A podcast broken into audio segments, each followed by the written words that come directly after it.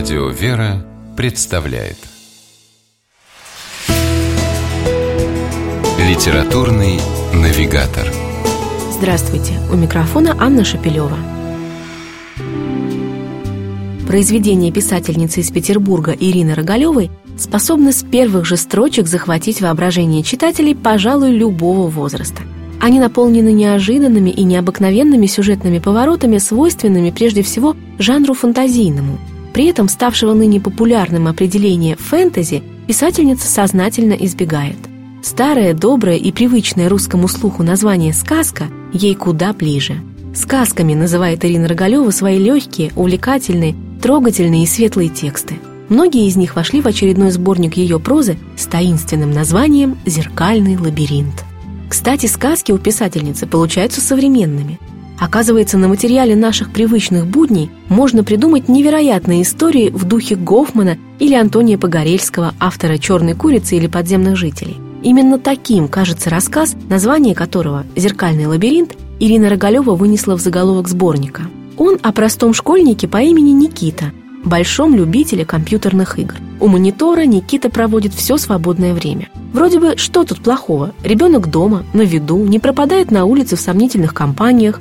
Так думают его вечно занятые родители. А мальчик, между тем, все глубже погружается в игру, стремительно теряя связь с реальностью.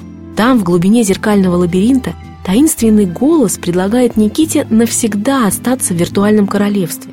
И неизвестно, чем все могло закончиться, если бы в самый роковой момент за Никиту не вступились светлый крылатый рыцарь с копьем и добрый седой старец. Откуда они взялись в компьютерной игре, мальчик узнает потом, когда познакомится с удивительным, живущим в маленькой лесной пустыньке монахом, бывшим программистом. Не хуже удаются автору сказки и вовсе без мистических деталей. Например, рассказ «Найденный крест». Он о маленьком беспризорнике Алёше, живущем в старом вагоне в тупике московского вокзала. Однажды, копаясь в земле, он нашел маленький нательный крестик. «Спаси и сохрани», – прочитал Алеша надпись на нем, и решил, что это крестик просит спасти его и сохранить. Бережно завернув крест, мальчик стал носить его в кармане. И в его нелегкой беспризорной жизни стали происходить удивительные события и встречи, закончившиеся для Алеши счастливым обретением дома. Этот рассказ вообще хочется выделить особо – так светло и трогательно рассказать о вещах очень непростых может, наверное, только настоящий мастер. Ирина Рогалева называет себя сказочницей. Но в ее сказках ощутимо отражается и действительность. Наша, сегодняшняя, узнаваемая.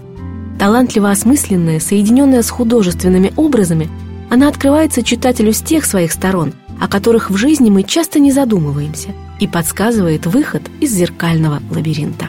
С вами была программа «Литературный навигатор» и ее ведущая Анна Шапилева. Держитесь правильного литературного курса.